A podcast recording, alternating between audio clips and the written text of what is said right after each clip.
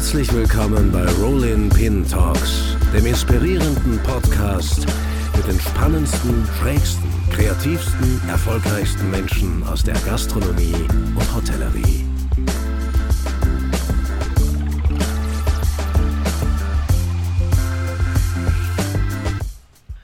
Wir machen eine kurze Werbeeinschaltung für unseren Partner Go Gastro.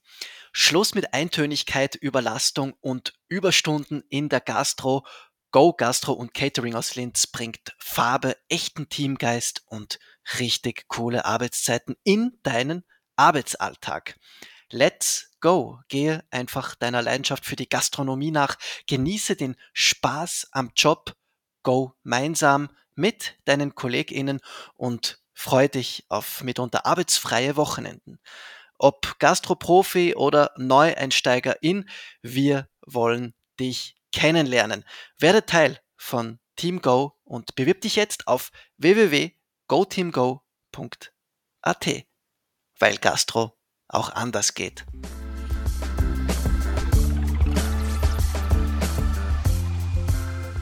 Willkommen bei der neuen Ausgabe von Rolling Pin Talks. Diesmal nicht mit einem schlechten Stimmenverzerrer, sondern mit einem anderen Host. Statt Lukas Palm bin heute ich im kulinarischen Verhörraum als Fragesteller unterwegs. Mein Name ist Johannes Stühlinger. Ich bin Chefredakteur des Rolling Pin und mir gegenüber sitzt ein Mann mit Bart und Mähne, Lucky Maurer. Natürlich heißt Lucky laut Geburtsurkunde nicht Lucky, sondern Ludwig Maurer, wenn ich das richtig dem Internet entnommen habe. Aber man kennt ihn unter Lucky und ähm, tatsächlich kennen vor allem seine Fans unter Lucky, weil äh, er ist ja einer der Köche, der wenigen Köche und Gastronomen, die eine echte Fanbase hinter sich verscharrt haben, geschart haben. Ähm, liegt auch daran, dass er vielleicht in einer Black Metal Band spielt, weshalb er dauernd Autogrammkarten mit sich herumschleppt, wie ich aus gemeinsamen Begegnungen weiß, meistens in so einem Harley-Davidson-Rucksack sind sie versteckt. ja, genau. Haben alle Rocker-Klischees erfüllt jetzt.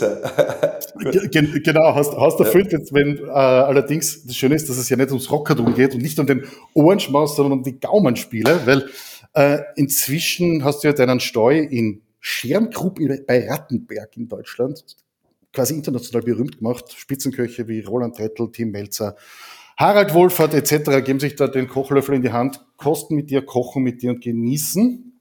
Ähm, und über diese, diesen Spagat zwischen diesen Welten möchte ich heute mit dir reden. Ich möchte auch mit dir reden über deinen kulinarischen Mentor Stefan Marquardt und über Zeiten, die vielleicht bisschen mehr Ernsthaftigkeit als nur Genuss bedeutet haben. Ähm, bevor wir da aber reinstarten, äh, möchte ich etwas machen, was man bei Rockstars ja immer so macht. Man schaut, ob die Gerüchte, die um sie herum stimmen. Okay. Oder, oder eben nicht. Und ich habe mir da, Lucky, ich habe mir da drei ähm, lustige Gossip-Dinge aus dem Netz gefladert. Keine Sorge, wir enthüllen keine tiefen, tiefschürfenden Geheimnisse, sondern eher lustige Anekdoten. Wie zum Beispiel diese, Gossip Check 1. Ja. Du wirst überall als Fleischpapst bezeichnet und irgendwo habe ich gelesen, du magst den Begriff Fleischpapst nicht. Was ist falsch, was ist richtig? Woher kommt der Begriff überhaupt? Ich mag den Begriff Fleischpapst nicht. Und zwar ist es so reduziert und nur aufs Fleisch. Auf der anderen Seite, es gibt ja zum Beispiel den Ralf Boos, der als Trüffelpapst bezeichnet wird. Es gibt den Hans Neuner, der als Fischpapst bezeichnet wird. Ich sag, oder den äh, Monsieur Anthony, der als Käsepapst bezeichnet wird. Von so her gesehen ist Fleischpapst irgendwie schon eine große, eine große Ehre, ein großer Ritterschlag. Aber ich wurde damals 2015, als ich bei The Taste als Gastjuror war, als Fleischpapst bezeichnet. Und ich weiß nicht, das hat sich so angehört wie, wie so ein billiger Pornostar, weißt? Der Mann, der Mann mit der Fleischpeitsche, ja. Und, und drum der Fleischpapst. Aber gut, mittlerweile, es ist ein Markenzeichen geworden und jeder weiß sofort, wer gemeint ist. Und ja, und wenn's eine Person gibt, die wahrscheinlich für den, ich sage einfach mal für die Richtung, für Fleisch steht, für Fleischküche steht, ja, dann, dann ist es wahrscheinlich meine Person. Und mittlerweile passt es ganz gut, ist okay. Also hat es für dich jetzt nicht das, die Problematik, dass es einen kirchlichen, klerikalen Nimbus hat mit dem Wort Papst? Nein, weißt, äh, nach Papst kommt Gott. und also so passt schon. Ja? Also wenn es als Fleischgott wäre natürlich noch mal schlimmer, glaube ich, bezeichnet zu werden. Okay, das, das lassen wir sein. Aber ja. wir bleiben bei, beim, beim Fleischthema. Auch das zweite, der zweite Gossip-Check sozusagen. Ich habe gelesen in einem Interview, das ist, gar nicht so, das ist gerade ein paar Tage alt, glaube ich. Äh, wo du sagst, dass Spargel genauso wichtig ist wie ein Steak. Aber jetzt ist das natürlich für einen Fleischpapst total kontraproduktiv, oder? Nein, überhaupt nicht. Also ich liebe Spargel, das ist mein Lieblingsgemüse. Und in diesen drei Monaten, wo es Spargel gibt, gibt es bei mir jeden Tag ein Pfund Spargel. Das ist kein Scheiß. Also, mir, ne? also meine Frau, die sagt schon, wann ist endlich Juni, wann hört es endlich auf, ich kann nicht mehr. Also so, so ähm, weil, aber ich, ich kann es ganz ja jeden Tag Spargel essen, weil ich es so sehr mag, weil ich es so sehr liebe. Und ich glaube, es ist wie mit allem im Leben, es ist die Vielfalt. Ich, bin ja ein großer Heavy Metal Fan, das ist meine Lieblingsmusikrichtung. Das, das schließt ja nicht aus, dass ich nicht trotzdem mal Bock auf Klassik habe oder Bock auf Volksmusik habe oder einfach Bock auf Gurka-Musik habe. Und genauso ist es ja in der Kulinarik. Natürlich ist Fleisch mein Steckenpferd, wo ich mich relativ gut auskenne, wo ich bekannt worden bin dafür, aber äh, man sollte sich nicht zu sehr auf eins äh, ähm, festlegen. Apropos Musik, sag, spielt sie eigentlich in der Küche äh, bei euch Musik? Also bei uns läuft eigentlich immer Musik. Das ist ja also aus den Zeiten vom Stefan Marquardt oder auch vorher schon. Bei uns läuft immer Musik. Und wenn ich nicht drin bin, was eben meistens der Fall ist, dann äh, legen die Köche halt einfach, auf was sie Bock haben. Aber in der Regel haben die alle denselben Musikgeschmack. Der eine hört mehr Country, der andere hört mehr äh, Metal, na? der nächste hört ein bisschen Punk, aber es ist schon immer, sagen wir mal, die härtere Gangart. Aber jetzt nicht zu extrem. Ja quasi die Musik, Musik gehört zum Tellermachen dazu. Ähm, Auf jeden Fall. Apropos, apropos Teller, letzte Gossip-Check. Ähm, das war, glaube ich, sogar von der Rolling Pin Convention, wo ich das aufgeschnappt hätte, ähm, wonach du äh, tatsächlich jede, bei jedem Tier, das gehen muss, weinst. Stimmt das? Nicht mehr. Aha, erzähl. Stimmt, stimmt nicht mehr. Also es war natürlich am Anfang eine sehr, sehr schwierige Situation. Und ich glaube, das war sogar in einem Interview mit dir, wo ich das erzählt habe, dass ich ja irgendwann mal versucht habe, diesen Bauernhof von meinem Opa wieder wirtschaftlich hinzubekommen. Dann habe ich es mit Lämmer probiert, das war so semi gut. Dann habe ich aber gesagt, okay, ich brauche ein neues Geschäftsfeld. Und ich brauche irgendwas, was noch keiner macht. Und damals ist gerade Wagyu-Fleisch so im Aufschwung gewesen. Und ich war schon gut mit Wolfgang Otto befreundet, von Otto Gourmet, war aber auch schon mit dem Tim Melzer befreundet, mit dem Stefan Marquardt, mit dem Frank Buchholz. Und äh, das Thema Wagyu war einfach ein Riesenthema. Und mein Masterplan war ganz einfach, hey, pass auf, die kaufen alle ihr Wagyu-Beef aus Amerika, das ist das beste Fleisch der Welt und das teuerste Fleisch der Welt. Ich produziere das einfach in Bayern. So. Und äh, was ich, was mein großer Vorteil war gegenüber vielen anderen Züchtern, ich habe schon ein Netzwerk in die Spitzengastronomie gehabt. Eben durch meine Kontakte zu den Köchen, durch meine eigene Arbeit und natürlich auch äh, ein Netzwerk zu den Lieferanten wie Bosfood, wie Otto Gourmet, ja, also zu den ganzen Gurten. Und dann war der Plan eigentlich relativ schnell geschmiedet. Ich züchte einfach Wagyu-Rinder. So, habe dann begonnen, mit drei Kühe gekauft, habe mir einen Bullen gekauft, die haben Nachwuchs produziert und als das erste Kalb rauskam, habe ich schon gewusst, ey, super, das wird so der, der erste Steak-Lieferant. Man sieht ja das alles noch relativ unpersönlich, also unemotional um es besser auszudrücken. Und dann habe ich gewusst, okay, das ist jetzt der erste Ochs, ne? also den, dieser junge Bulle, den kastrieren wir mit einem halben Jahr, dann füttern wir noch drei Jahre mit dreieinhalb Jahren Schlachtbann, dann haben wir ein Schlachtgewicht von 400 Kilo und äh, mal 25 Euro ne? und dann haben wir das und das verdient. So, das ist die Theorie. Ja. Und die funktioniert auch. Es ist die Rechnung auf dem Blatt Papier. Ja. Aber die emotionale Sache ist natürlich andere. Klar, und die die Kuh ist trächtig geworden, die Kuh hat gekalbt, das Kalb ist zur Welt gekommen. Das Kalb hat natürlich einen Namen gekriegt, das Kalb hat äh, eigene Marotten entwickelt, eine Eigenart, ist zahm geworden na, und so weiter und so fort. Ist mehr geworden als ein industrielle betrachtetes Stück Fleisch. Mhm. Ja, äh, sondern es ist einfach emotional, baust du Bindung auf, wie mit einem Haustier, sage ich jetzt einmal. Wohlwissend, aber trotzdem der Tatsache, dass es einmal ein Lebensmittel werden soll.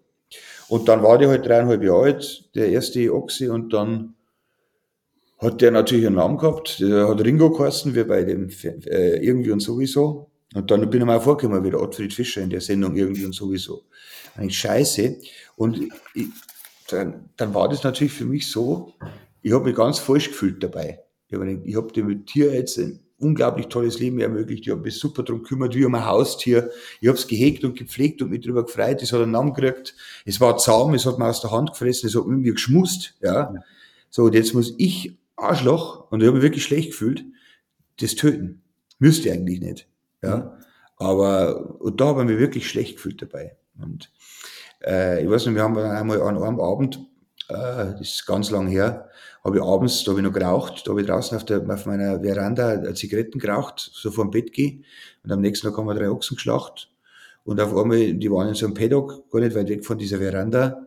Ja. Und dann haben, haben die mich gesehen. Und dann haben die halt so geschrien, wie immer so, so, hey Kumpel, als, so quasi, hast du noch äh, ein Gutti oder hast du noch eine Schaufel voll, voll äh, Mais für uns, ja. Und das war immer, und es ist immer noch eine Situation, die nicht, die mich emotional packt. Also für die Hochdeutschen, die mich emotional sehr packt. Ja, und ich glaube, es ist aber auch wichtig, dass es so bleibt, dass mich das emotional packt. Dass ich nie so abstumpft, dass ich sage, man schlacht mal, scheißegal. Ja, Morgen kommt äh, der, der Paul und der Andi und der Marco, die werden morgen geschlachtet, die, ne, die bringen wir mal um. Ist mir doch egal. Weißt? Also es ist schon immer noch so, dass man das emotional packt. Und das ist wichtig, damit man sich diesen Respekt und diese, ja, diese Demut vor dem Lebewesen behält. Verabschiedest du dich, du dich bewusst von den Tieren? Also gehst du am Amt vorher nochmal hin und steigst nach dem Kopf und sagst, war schön? Du, kurz bevor der Bolzen knallt, mache ich das sogar nochmal. Und das ist so, äh, das habe ich auch mir angewohnt für mein eigenes Gewissen, weil ich habe tatsächlich am Anfang richtig Probleme gehabt damit. Dann habe ich einen Anguszüchter gefragt, der sehr spirituell ist, also so, der an Homöopathie glaubt und der wirklich sehr spirituell ist und aber auch Angus züchtet, habe ich gesagt, du, wie geht, Heiner heißt der, Höcherl Heiner, der ist sehr bekannt. Sag ich, wie, wie gehst du mit der Situation um? Sag du, er, er sieht das alles so in diesem wie, wie bei den Indianern früher halt, ne? die waren abhängig vom Büffel und der Büffel von ihnen letztendlich irgendwo. Und äh, die haben sich bedankt dafür, dass er ihnen so viel gegeben hat, dass sie durch ihn leben dürfen. Weißt? Jetzt jetzt sehr, sehr spirituell an. Das war, das war halt seine Einstellung. Dann haben wir gedacht, okay, aber das ist ein Argument, ne? dadurch, dass der sein Leben jetzt gibt, dieser Ochse, dieser Bulle, ne? kann ich mit meiner Arbeit existieren und kann ich damit meine Arbeit finanzieren, dass ich anderen Tieren wiederum so ein schönes Leben ermöglichen kann. Und das ist der Grundstein unserer Landwirtschaft. Die, also mir geht es nicht primär darum zu, zu sagen, ich bin Biobauer oder ich bin Ökobauer oder ich bin äh, Slow Food äh, erzeugender Betrieb. Ich sage immer, wenn mich jemand fragt, was ist das Besondere an eurer Landwirtschaft? Ich sage immer, wir machen eine elementare Landwirtschaft. Und ich bin null esoterisch, und ich bin null spirituell und ich bin null gläubig. Null. Überhaupt nicht gläubig. Aber ich glaube halt schon an ein paar so Dinge, äh, die man spüren kann, die man fühlen kann, dass die wichtig sind. Und darum sage ich immer, für mich ist die Haltung unserer Rinder elementar. Es gibt vier Elemente, Erde, Feuer, Wasser, Luft. Und das ist ein ganz einfaches Beispiel. Ich möchte, dass, wenn es regnet, dass meine Viecher nass werden, dass die den Regen spüren, das Wasser. Mhm. Ich möchte, wenn der Wind geht, dass sie den Wind spüren. Und wenn es warm ist, wenn es heiß ist, dann sollen die spüren, dass die Sonne scheint auf ihrem Pelz. Und Erde ist auch einmal, die sollen auf der, auf der Weide draußen sein, die sollen nicht nur auf dem Beton stehen. Und damit ist schon mal viel, viel, viel erreicht. Und ich habe das irgendwann mal einfach für mich so definiert, dass es eine elementare Landwirtschaft ist. Und das möchte ich. Und dann muss man noch dazu sagen, das ist jetzt wieder knallhart. Äh, man muss auch wissen, ein Tier hat keine Erwartung. Ja, also wenn ich jetzt einen Ochsen habe, die haben ihre Triebe, und die haben Gefühle, ganz klar. Ne? Die mengen sie, die schauen sie, die lieben sie, die kratzen sie, die schleckern sie ab. Ja? Die vermehren sich, die haben klar Gefühle. Und äh, ich sag mal so, die haben irgendwann mit dem halben Jahr geschlechtsreif und mit äh, 20, 24 Monaten Kalb die Kuh das erste Mal und hat Muttergefühle. Die haben alle Gefühle, ganz klar.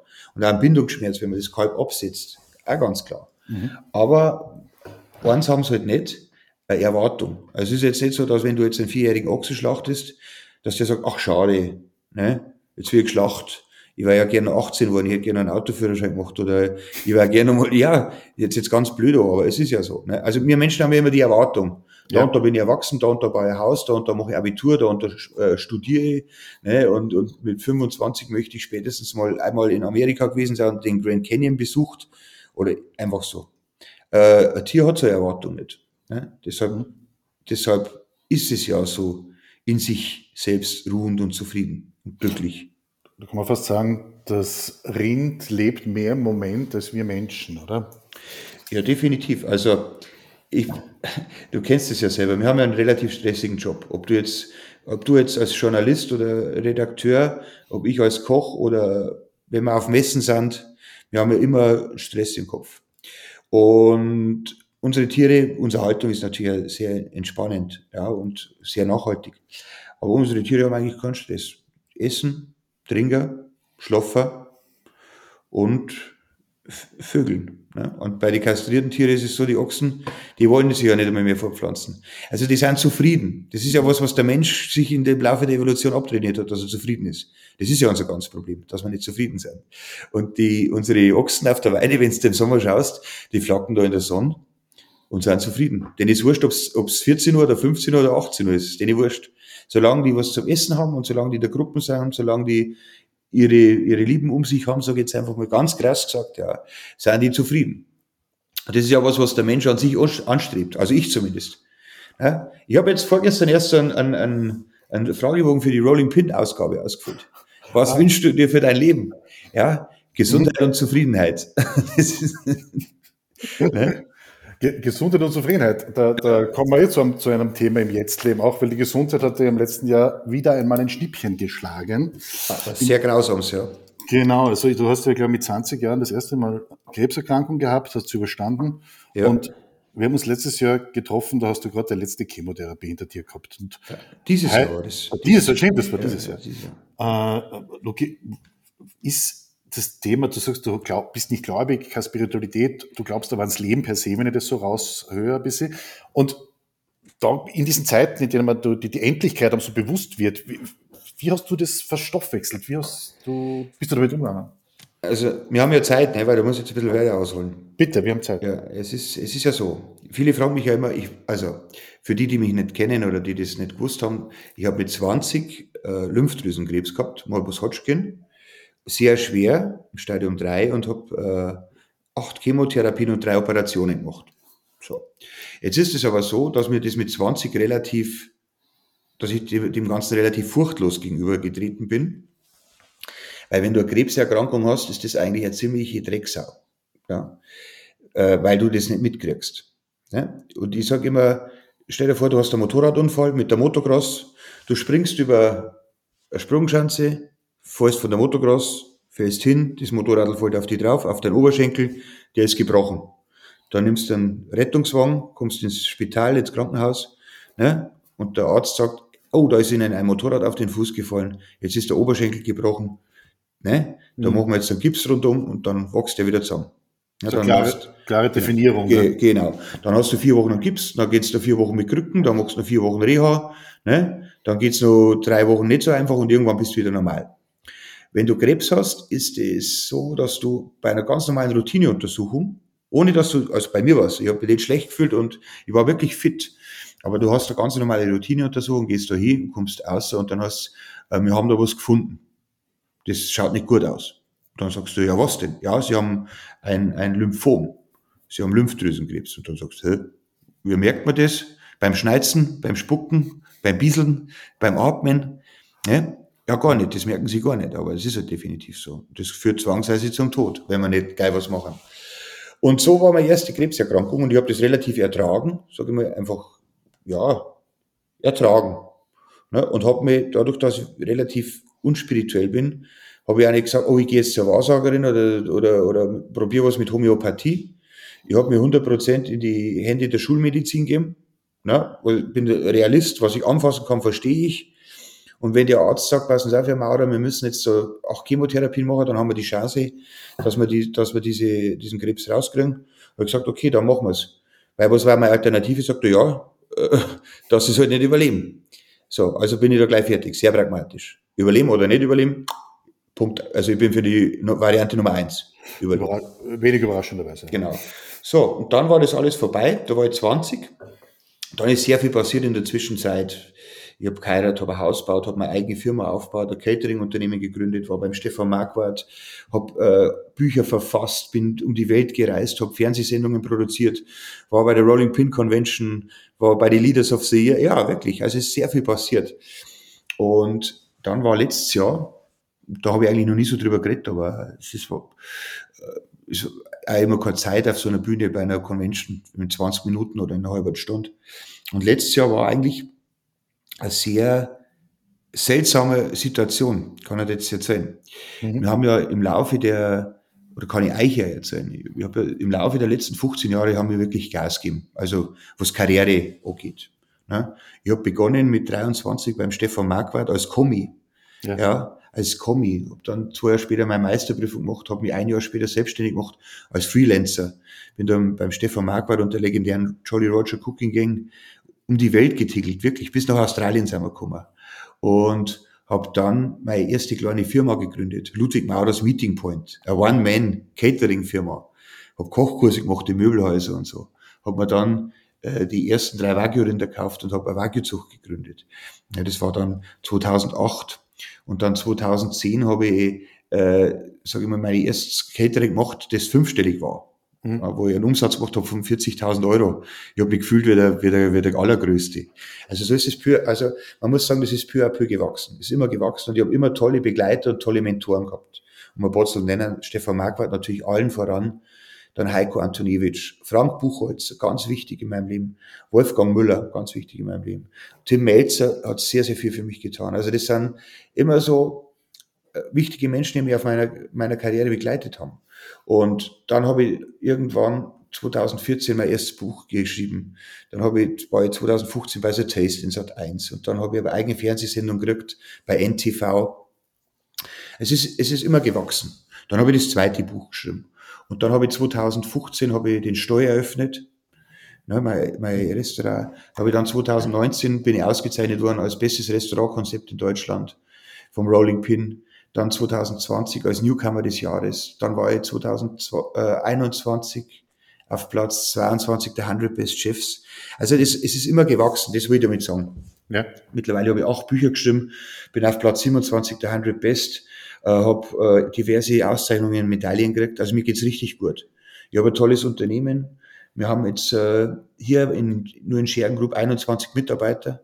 In allen Betrie Betrieben unserer Familie haben wir mittlerweile 140 Mitarbeiter und haben ein unfassbar, unfassbar gutes Geschäft dabei bei uns. Uns geht's gut. Uns geht's wirklich gut. Es klingt sehr dankbar, was du da durchklingen lässt. Ja, bin ich auch, bin ich auch. Und jetzt, jetzt kommen wir zu dem Moment, dass ich letztes Jahr im Sommer mal, im Juli, da war das auch schon so. Da bin ich mal draußen gesessen, da war nichts los. Da hat die Veranstaltung kurzfristig abgesagt, dann haben wir frei gehabt.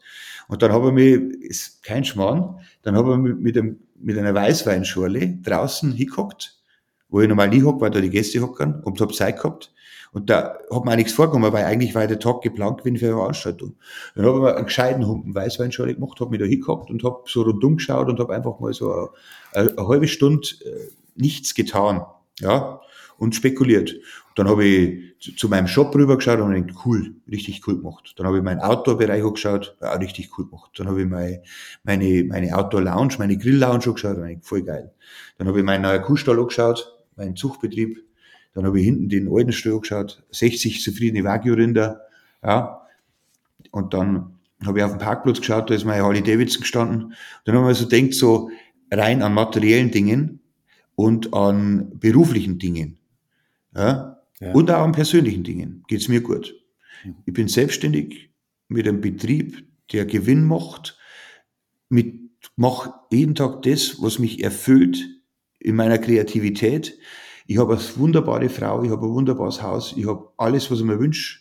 Meine Wünsche sind nicht groß. Ich brauche jetzt kein Ferienhaus auf die Malediven, aber ich habe eine Harley Davidson, ja, ich habe äh, ich hab sechs Gitarren, ich habe ein Schlagzeug, ich habe einen Proberaum, ich habe eine eigene Band, ich habe eine wunderschöne Frau, ich habe einen Pool im Garten. Also ich habe eigentlich so an materiellen Dingen und persönlichen Dingen alles, das man hat.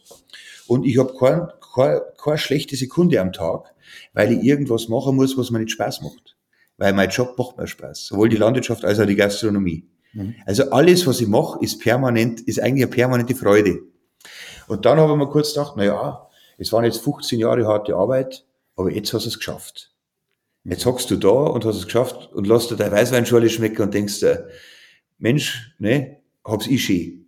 Und das dann auch noch in Zeiten, wo ein paar tausend Kilometer weiter der Ukraine-Krieg tobt, das in Zeiten von Flüchtlingsströmen, wo in Syrien die, die, Welt am Arsch ist, na, so da zu sitzen. Und dann habe ich wirklich gesagt, meine Fresse, wenn es jetzt da oben einen gibt, praise the Lord. Ja. Wenn es da oben wirklich einen gibt, dann muss man sagen, lieber Herrgott, Dankeschön, dass du es mit mir so gut gemeint hast. Auch wenn ich nicht gläubig bin. Genau, hast du einen kurzen Moment des Glaubens gehabt sozusagen. Ja, ich habe hab, ich hab kurz darüber nachgedacht, aber ich denkt, ist das jetzt der, der Preis dafür, dass ich so fleißig war? Ja. Dass, ich, dass ich mich so angestrengt habe? Oder dass ich nicht aufgeben habe? Oder dass ich nicht nachlassen habe? Ne? Bei uns sagt man nur nicht nachlassen. Ja? Mhm. Und immer weiter. Und ist das jetzt der Preis dafür? Dann gehe ich jetzt mal kurz, heute mal kurz inne und freue mich drüber, dass es einfach so ist. Dass ich mit meinem gesunden, weißen Arsch im bayerischen Wald sitze und dass mir gut geht, dass ich nicht hungern muss und dass ich nicht frieren muss und dass ich alles, was ich möchte oder alles, was ich brauche, um glücklich zu sein, um mich habe. Und dann habe ich aber in diesem Moment einen kurzen Moment des Zweifels gehabt. Und habe ich gedacht, irgendwas stimmt doch da nicht. irgendwas ist doch faul. Ja, wirklich. Und dann habe ich mir so überlegt, naja gut, was soll denn schon groß sein? Und war das so eine innere Stimme oder ein Gefühl oder wie kannst du das, kannst du das ein bisschen herholen? Ich, ja, ich, ich kann es dir nicht erklären, aber ich habe mir gedacht, Mensch, Lucky, so gut darf es einem ja gar nicht gehen. Da stimmt doch was nicht. Weißt du?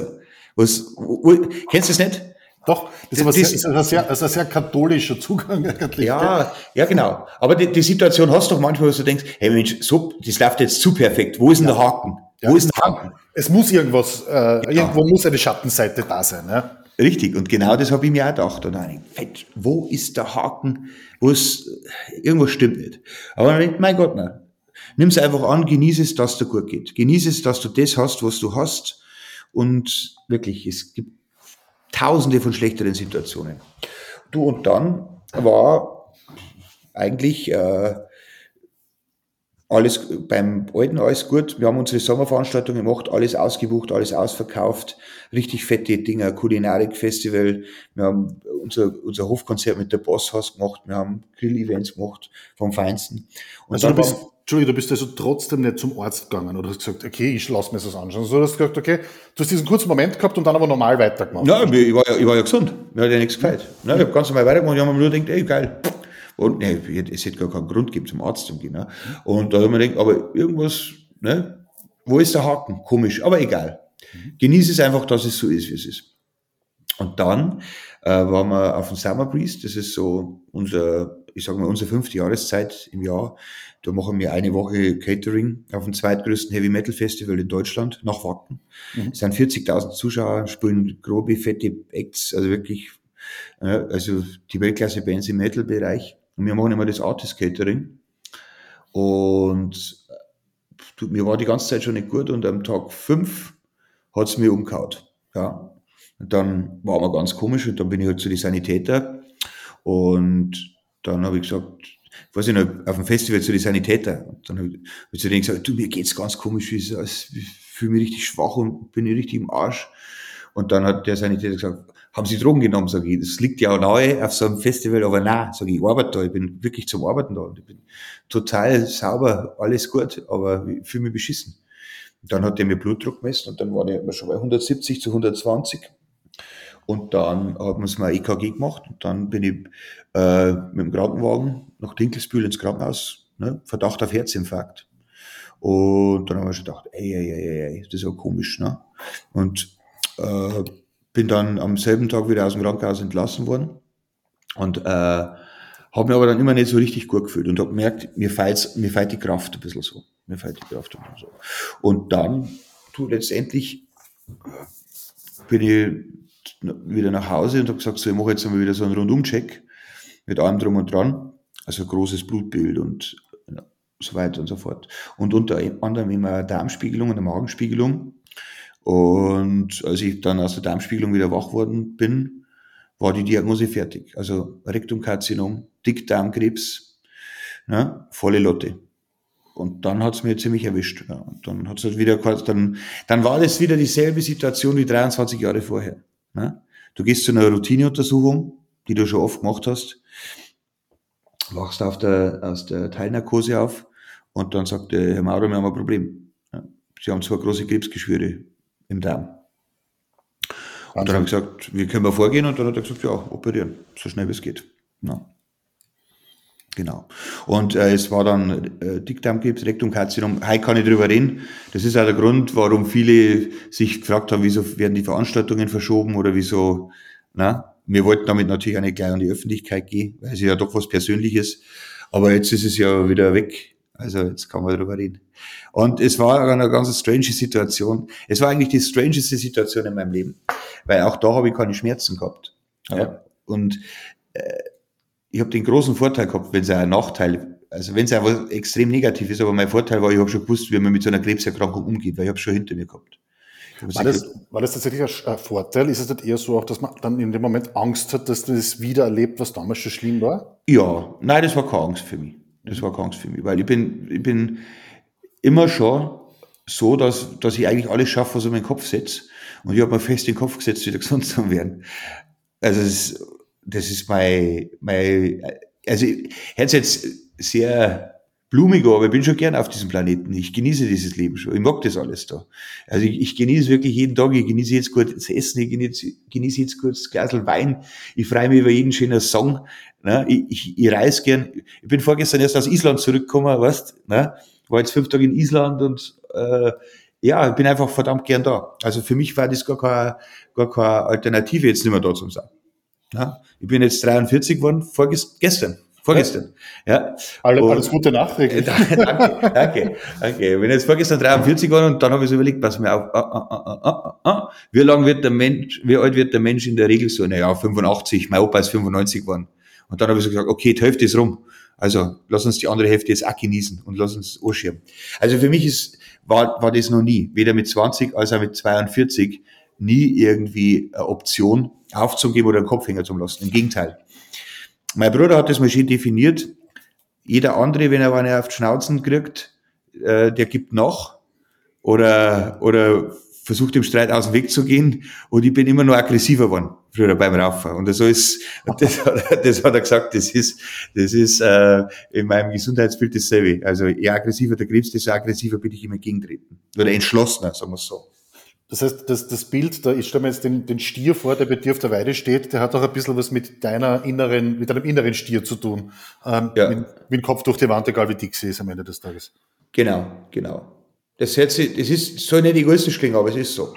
Mit dem Kopf durch die Wand. Und du kannst, ne, manchmal ist, ist Angriff die beste Verteidigung. Also, es ist eine strange Situation gewesen. Ja, ich habe gewusst, was los war. Und das Schlimme war, diesmal war es wieder soweit. Und ich bin, Gott sei Dank, meine Familie, ich habe sehr viele Ärzte in der Familie. Meine Cousine, die Daniela, ist Internistin. Die hat natürlich sofort dafür gesorgt, dass ich da zu den Besten der Besten komme. Ja. Und also, dass wir da nicht lange rumeiern von Untersuchung zu Untersuchung, sondern dass das ratzfatz erledigt wird. Und dann war das eine, eine coole Situation ich habe dann äh, ein Vorgespräch gehabt mit meinem Gastroenterologen, der sich halt für einen, für einen Darm zuständig ist. Und dann bin ich da auf so einen Gynäkologenstuhl gehockt und der hat sich das angeschaut. Und dann sage ich, und Doktor, wie schaut's aus? Und dann hat er einen geilen Spruch gesagt, äh, wo ich so lachen hab müssen, also obwohl die Situation ernst war. Ich habe Darmkrebs gehabt. Ja. Und dann sage ich, und Doktor, wie schaut's aus? Und sagt er, ja, den kriegen wir schon wieder hin, den Auspuff, den richten wir schon wieder zusammen. Und und dann habe ich so lachen müssen. Und, und dann habe ich gedacht, okay, es kann ja noch was werden. Man muss, so ernst das Ganze ist, man muss da auch ein bisschen Humor wieder an den Tag legen. Und ja. Und letztendlich hat es auch hingehört. Ich habe dann eine ziemlich schwere OP gehabt, die haben mir fast einen Meter Dickdarm rausoperiert, habe einen äh, künstlichen Darmausgang gekriegt in der Übergangszeit, was natürlich fürchterlich war. Und im pathologischen Befund ist dann festgestellt worden, dass äh, die Krebszellen auch schon im äh, Thorax und Abdomen, also Brust- und Bauchbereich sind und dass wir jetzt auch wieder um ein Chemo nicht äh, rumkommen. Dann mhm. man denkt, oh Mann, der ganze Scheiß schon wieder. Ja. Aber ich habe schon gewusst, dass es auf mich zukommt. Und diesmal war es ja so, dass mir die Haare nicht ausgegangen sind. Aber was ich vorhin erzählen wollte, die strangeste Situation war ja die, es hat dann geheißen, so, ist ja meine OP. Und das war letztes Jahr am 23. November, also das wird jetzt dann genau ein Jahr. Mhm. Und dann sage ich, alles klar. Und sagte, ja, dann, dann kommen Sie am Dienstagvormittag äh, zum, zum Einweisen ins Krankenhaus. Wird mir dann eingewiesen. Ja. Genau. So, also Aufnahme, sagt man, Patientenaufnahme. Und dann habe ich da am Tag vorher meinen Koffer gepackt, als da in den Urlaub fahren. Ja. habe so meinen Koffer gepackt und alles so mitgenommen und ein bisschen was zum Lesen und ein bisschen was zum Arbeiten und ein paar, ein paar, ein paar nette Getränke, dass es im Krankenhaus schief wird. Und bin dann da mit meinem Roll, mit meinem Trolley, so wie wenn ich auf, auf eine Messe fahre oder in, in Urlaub oder in ein Hotel einchecke oder auf Geschäftsreise bin. Aber ich bin halt diesmal nicht an der Rezeption und habe gesagt, hallo, mein Name ist Ludwig Maurer, müsste ein Zimmer für mich reserviert sein, sondern ich bin da ins Krankenhaus und sage, hallo, mein Name ist Ludwig Maurer, da müsste ein Zimmer für mich reserviert sein. Ne? Ich habe da morgen in der Früh einen Termin. Aber es ist kein Termin für Talkshow oder für einen Dreh oder für einen Messeauftritt oder, sondern es ist ein Termin zur OP. Und da bin ich dann rein, habe da mein Zimmer eingerichtet, ja, habe da meinen Laptop aufgebaut und meine Ladegeräte angesteckt, ja, und meinen Schrank eingerammt und meinen Schlafanzug und das Kopfkissen, so, so wie man heute halt in Urlaub fährt. Und habe dann auf den nächsten Tag gewartet. Und das war dann schon strange, weil normalerweise, wenn du in ein Krankenhaus gehst, ist irgendeine tragische Geschichte vorher passiert. Mhm. Du bist vom Pferd gefallen oder Skiunfall oder hast dich geschnitten oder verbrennt oder bist in die Motorsäure eingesprungen oder so. Ja. Und ist eine skurrile Situation sowas. Ne? Man, man checkt ein und es ist kein Urlaub, sondern es ist das Anstrengende wartet dann auf dich. Ja. Ja, genau. Und ja, es ist so, ich habe dann noch vier Chemotherapien gemacht und am Ostersonntag habe ich die letzte Chemo hinter mir gehabt. Und dann war meine erste offizielle ist der offizielle Auftritt eigentlich wieder vor vielen Menschen in Graz. Da haben wir uns ja eh gesehen dann auf der Rolling Pin Convention. Genau. Das war ein sehr, sehr emotionaler Moment für mich dann auch, tatsächlich. Für uns beide, Luki, weil wenn du da ganz offen bist, muss ich auch das, der, der, der Fairness halber sagen, wir haben ja, teilen ja die Geschichte auch. auch ja. Ich habe ähnliches erlebt wie du. Auch ich bin übrigens gerade 43 Jahre alt geworden, also wir sind, wir sind da sehr parallel unterwegs und, und ähm, ja, ich kann das gut nachfühlen. Und wir haben damals auf der Bühne beide gleichzeitig festgestellt, was da was wir überlebt hatten eigentlich, oder? Ja. Und das ist halt dann so immer diese Momente, wo wir da das, uns in Graz gesehen haben, wo man denkt, oh, oh, oh. Ne? Also man müsste viel öfter mal äh, die kleinen Alltagsproblemchen einfach bloß vergessen oder einfach bloß sagen, scheiß drauf. Ja, und sich einfach freuen, dass man gesund ist und dass man da ist und dass alles passt. Ja, und ja, ich sitze halt da, mir geht's relativ saugut, wie gesagt, bin tiefenentspannt. Und alles ist wieder vorbei. Ja? So möge es, so möge es auch bleiben. Und, und das, äh, wir, wir, können uns vielleicht beide ein bisschen was von deinen Rindern abschauen, das im Moment sein, vielleicht noch bewusster, und das kann wahrscheinlich jeder für sich tun. Was uns aber dann doch auch wieder zu, zu äh, der Gastrowelt führt, die dich jeden Tag und mich journalistisch auch regelmäßig äh, begleitet. Und das Thema Fleisch. Ähm, ich habe heute gelesen, dass in der Schweiz, glaube ich, gerade das erste äh, künstliche Fleisch vor der Zulassung steht. Du bist jemand, der sehr hochwertiges Fleisch produziert, wie wir schon besprochen haben. Ist das etwas, was, du, was dir Sorgen bereitet, diese Entwicklung? Gleichzeitig nämlich liest man auch in diesen Tagen von Studien, die erzählen, dass Processed Food genau für diese Krebserkrankung, die wir beide hatten, so, so oft verantwortlich ist. Ähm, wie passen diese Dinge für dich als Fleischproduzenten, der nachhaltiges Fleisch produziert, zusammen? T tatsächlich ist es eine Frage, die ich mich auch gestellt habe, weil ich habe, also ich, ich hole immer so weit aus, aber ich kann es halt nicht anders. Äh, Oder kann zwangern. ja, ich komme heim vom, vom Internisten mit der Diagnose Darmkrebs. So, was macht man? Natürlich das, was man nicht machen sollte. Ja? Man hockt sich ans erste Mal am Computer und googelt. Genau. So, und dann gibst du ein Google Ursache Darmkrebs. Was was dann kommt? Alkohol, Rauchen, rotes, rohes, Fleisch. rotes Fleisch. Ja, dann denken wir, ja super, check, check, check. ne? Und dann kommt noch dazu ein, ein Stress. Ja? Und dann haben wir gedacht, okay, wie ist mein, mein Leben so? Ich schlafe wenig und, und unregelmäßig, aufgrund von meinem Job, ja, durch die vielen Veranstaltungen auch. Ich trinke viel zu viel Kaffee, trinke gern Alkohol, trinke auch manchmal zu viel Alkohol. Ich rauche und ich esse relativ ungesund, normalerweise. Ja. Und dann habe ich na gut, also ist ja alles klar. Jetzt ist aber so, dass ich drei Jahre vorher aufgehört habe, äh, also meine Ernährung komplett umgestellt habe und eben auch mittlerweile nicht mehr rauche und äh, aufgrund meiner schlechten Werte von Haus aus meine Ernährung umgestellt habe und ich esse eigentlich selber fast gar kein Fleisch. Ne? Mhm. Und achte schon drauf. Also ich, es gibt nichts Geiles wie ein tolles Rindertata oder ab und zu mal ein geiles Wagyu-Steak. Ich meine, da er mir unglaubwürdig machen, wenn ich sage, ich esse selber kein Fleisch und finde es kacke. Es gibt nichts Schöneres wie ein richtig gutes grilltes Wagyu-Steak. Aber natürlich nicht jeden Tag dreimal. Und da muss man natürlich auch, so ist es mit allem. Ich glaube, wenn du heute am Wochenende eine Flasche Rotwein trinkst, dann ist das, dann bringt dir das nicht um, dann killt dir das nicht, ja. Und wenn du vielleicht einmal in der Woche äh, Zigaretten rauchst, ne, oder dann, dann, dann bringt dir das nicht um. Aber es ist halt immer auch das Maß. Und um auf deine Frage zu äh, antworten, äh, es ist schon auch die Menge, die den Konsum ausmacht. Und ich habe das aber eigentlich schon immer so betrachtet. Ich habe eigentlich Fleisch immer als, als äh, Luxus betrachtet, genauso wie Champagner. Ne? Mhm. Und äh, das hat mir mein ehemaliger Chef, der Wolfgang Weigler, hat das mal gesagt, bevor ich jetzt jeden Tag zehn Bier sauf, sauf ich lieber einmal in der Woche eine schöne Flasche Champagner. Mhm. Vom, vom Wert her. Und ähnlich, und das habe ich damals schon immer, also mit dem habe ich leider keinen Kontakt mehr, aber das habe ich damals schon immer auf diesen Fleischkonsum auch pro, pro, projiziert. Bevor ich jetzt jeden Tag irgend so Supermarkt aus der Massentierhaltung Discount Schrottfleisch ist, ne, ist ich lieber einmal am Wochenende richtig geiles Wagyu-Steak, wo ich weiß, oder, oder Schweinesteak oder ein Stück Fleisch halt, äh, wo ich weiß, okay, das ist aus einer nachhaltigen Zucht ohne Schmerz und ohne Leid, ne, was ja für die Psyche mitspielt, wo ich mit gutem Gewissen essen kann.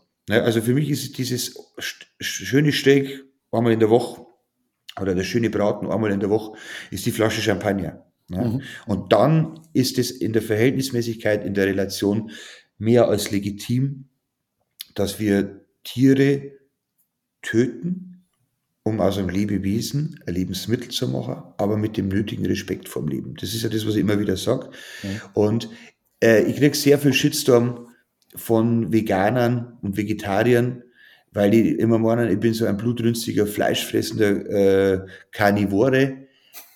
Ich bin im, in erster Linie mal bin ich Landwirt und Bauer und, und, und halte Rinder, Fleischrinder. Ja. Äh, in der nachhaltigsten Form der Grünlandwirtschaft seit 5000 Jahren, was, was man machen kann. Und wenn man sich wirklich, wenn da wirklich jemand mit mir reden will drüber und dieses Thema verstehen will, bin ich ja offen dafür. Ja? Aber genauso wenig wie plakativ der Karnivore bin, der jeden Tag in der Früh erst einmal der Kuh in Arschnei beißt, weil er rohes Fleisch braucht, äh, kann ich verstehen, wie man eben so militant alles über einen Kamm scheren kann. Das ist das Problem oftmals in dieser ganzen Diskussion. Hast du da tatsächlich, es ist auf Social Media vor allem, dass die Leute dir, dir böse schreiben oder hast du auch tatsächlich äh, bei dir im, am Hof äh, die Leute stehen, die mit dir schimpfen wollen?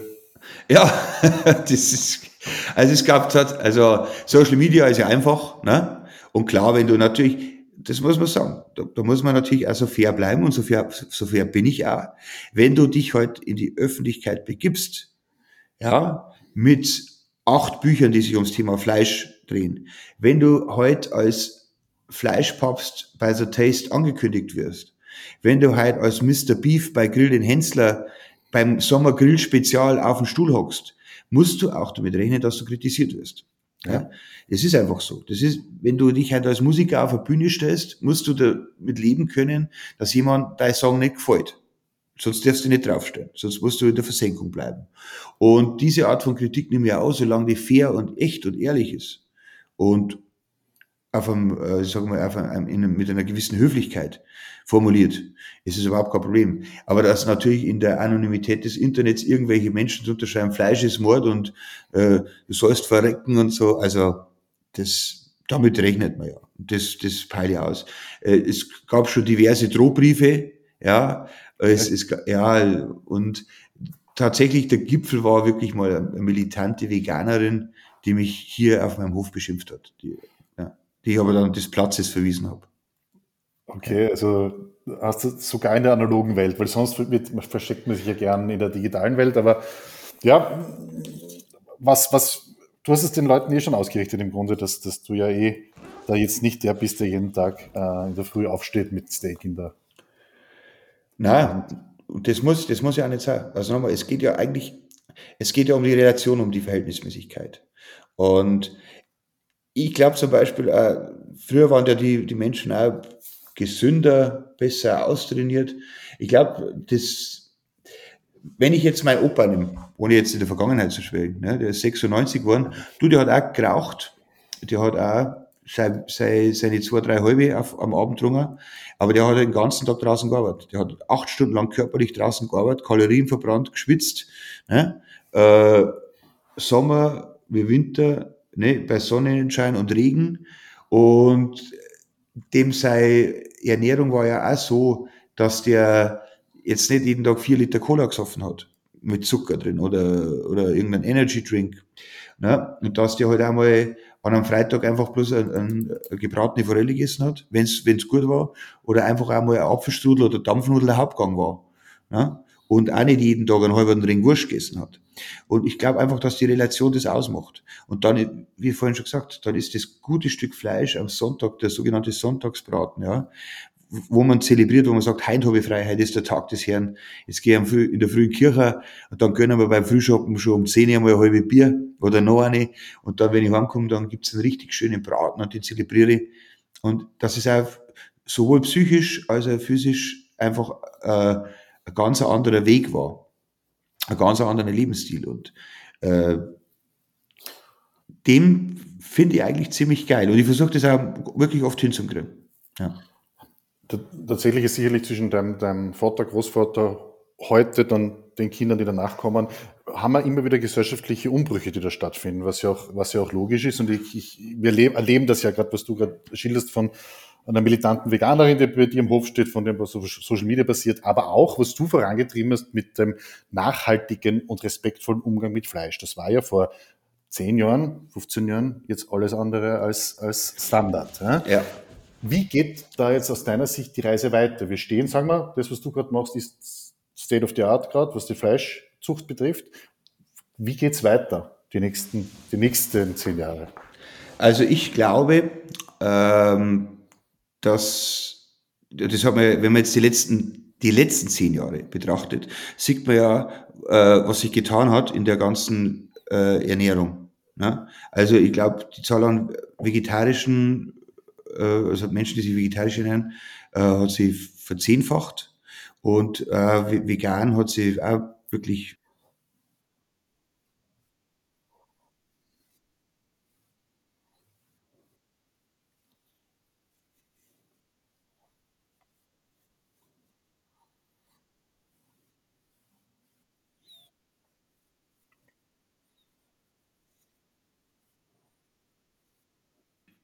extrem entwickelt, weil die Menschen sich Gedanken machen. Und das ist ja schon mal grundrichtig.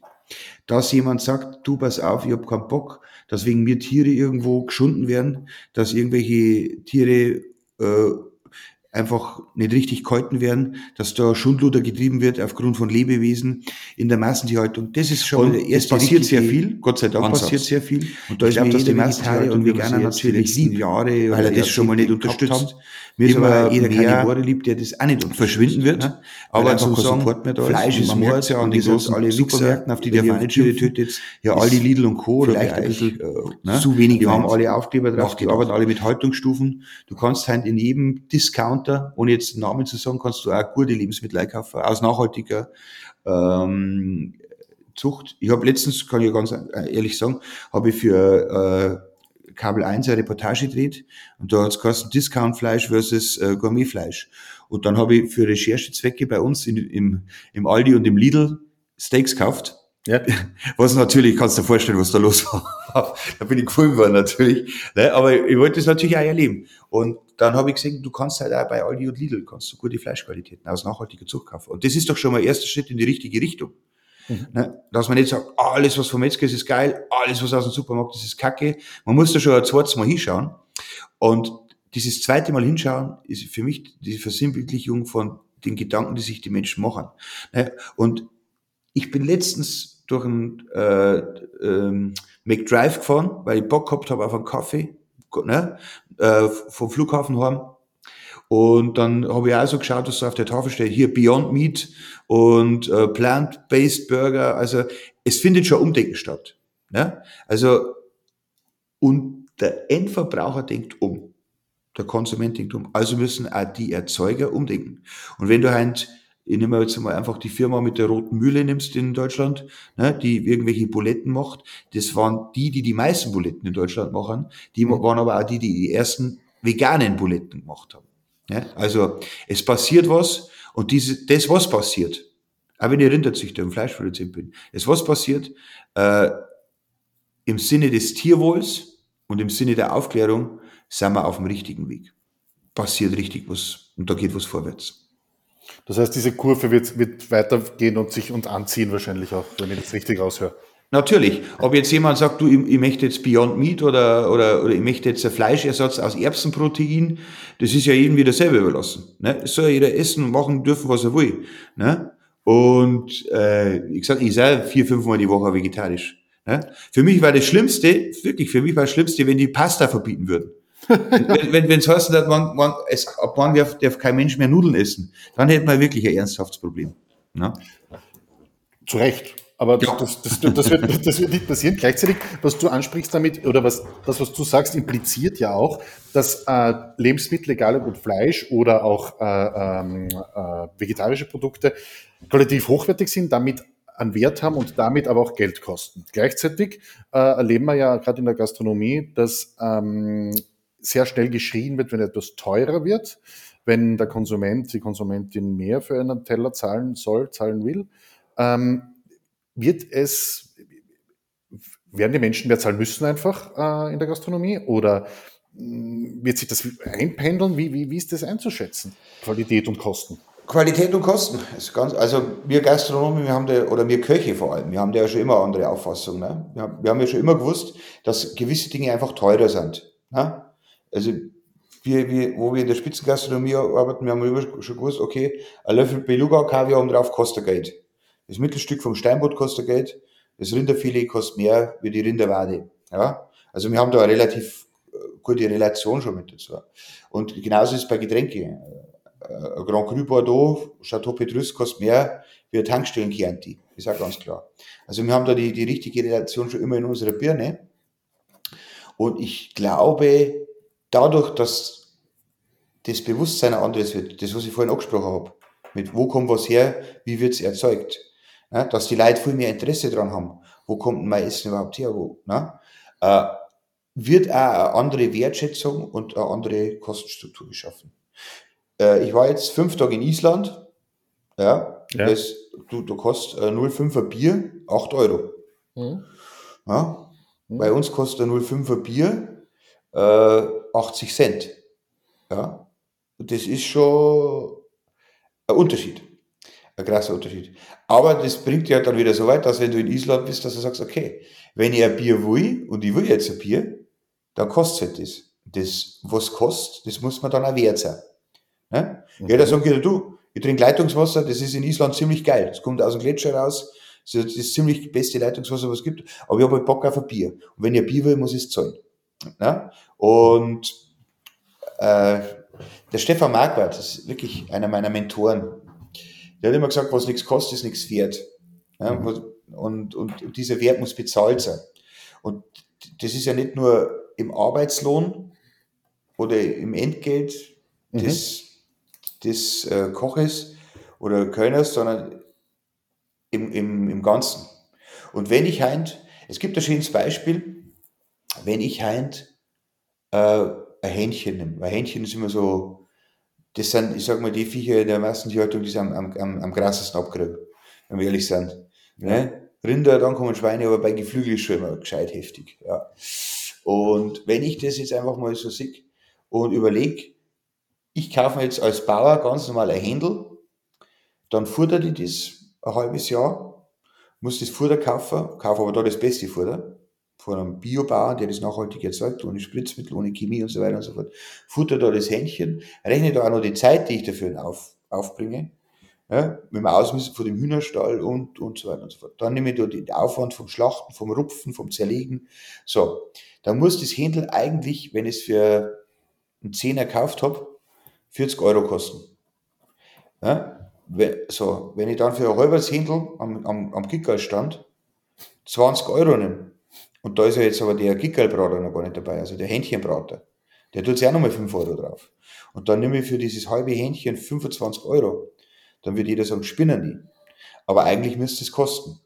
Im, na? Ja. Und wenn es es nicht kostet, wenn es dann nur 5 Euro kostet, wie es halt der Fall ist, dann muss ich ja mit der eigenen Logik kapieren, dass da entweder der, der das Braten hat, im Händelstand nichts verdient hat, mhm. oder der das Gewürz geschenkt gekriegt hat, oder das Gas, mit dem er den Grill betreibt, geschenkt gekriegt hat und auch keine Standgebühr für den Händelstand zahlen muss, oder dass das Händel nichts gefressen hat, oder dass das, was gefressen hat, nichts Gescheites war, oder dass die Haltung nichts Gescheites war. Also irgendwas, irgendwas ist faul. Und da, das Einzige, was ich brauche, das ist das, was ich immer sage, ist, dass ich mein Hirn einschalte, dass ich logisch den, meinen logischen Verstand benutze. Ja. Und äh, ich glaube, das Bewusstsein haben wir manchmal nicht, äh, dass, wir, dass wir uns da zu viel Gedanken drüber machen. Wenn man Dinge will, dann kauft man es. Das ist wie das Bier in Island, was ich gerade gesagt habe. Und ja. ich habe ja, ich habe ja auch lange Zeit geraucht und ich kann mich noch erinnern, als es, also es war zu meiner Zivildienstzeit, ja, haben die Zigaretten, hat's gekostet, jetzt kosten dann die Zigaretten fünf Mark, D-Mark. Ja, also von vier Mark auf fünf Mark. Und dann haben fünf von meinen Kumpels gesagt, ja, dann höre ich auf. Wenn die Zigaretten fünf Mark kosten, dann, also, dann ist der Spaß vorbei. Dann, dann höre ich auf.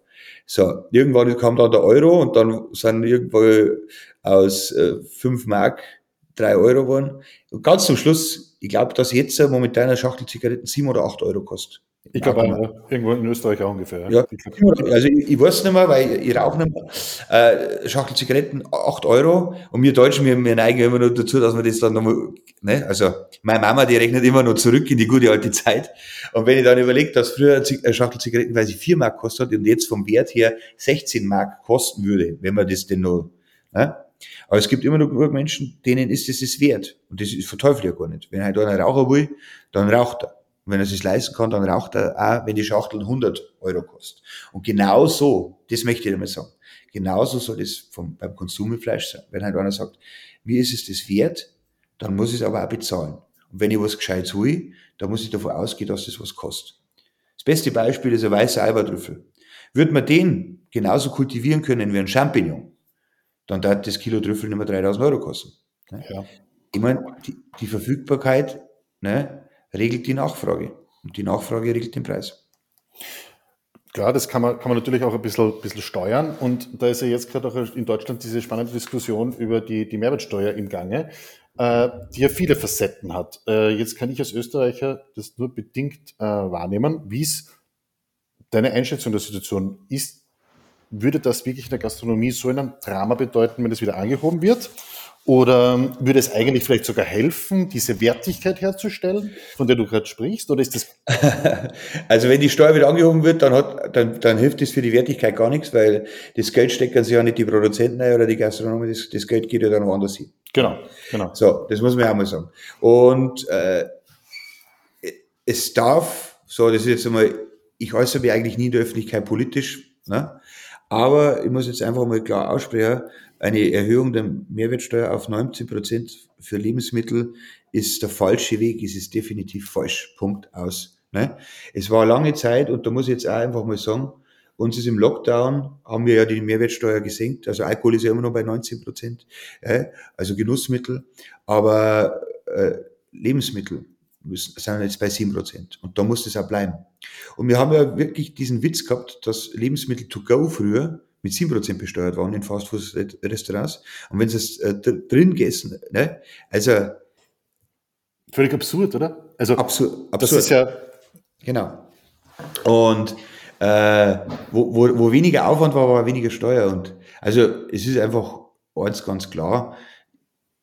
Es hat von unseren deutschen Politikern geheißen, allen voran Olaf Scholz, dass äh, es keine Mehrwertsteuererhöhung mehr geben wird, dass wir bei 7% bleiben und darauf poche ich. Und das, ist, das wäre für mich auch ein Grund, auf die Straße zu gehen und zu demonstrieren, weil das einfach äh, ja, essentiell ist. Und ich glaube, ich sprich für alle Gastronomen. Da sind wir uns alle einig, egal vom Würstelbrater bis zum Drei-Sterne-Koch, da sind wir uns einig, dass einfach Lebensmittel nach wie vor mit 7% besteuert werden sollen, müssen, dass es bleiben muss und dass die Steuersatz nicht wieder aufgeht auf 19 Prozent. Ich glaube, das ist auch ein Konsens, der wichtig ist, dass die Gastrowelt in Deutschland zusammensteht. Und wenn ich das richtig, du hast es auch schon ein paar Mal heute angesprochen, es ist ja, man hat das Gefühl, es gibt sehr viele Freundschaften in der deutschen Koch- und Gastrowelt.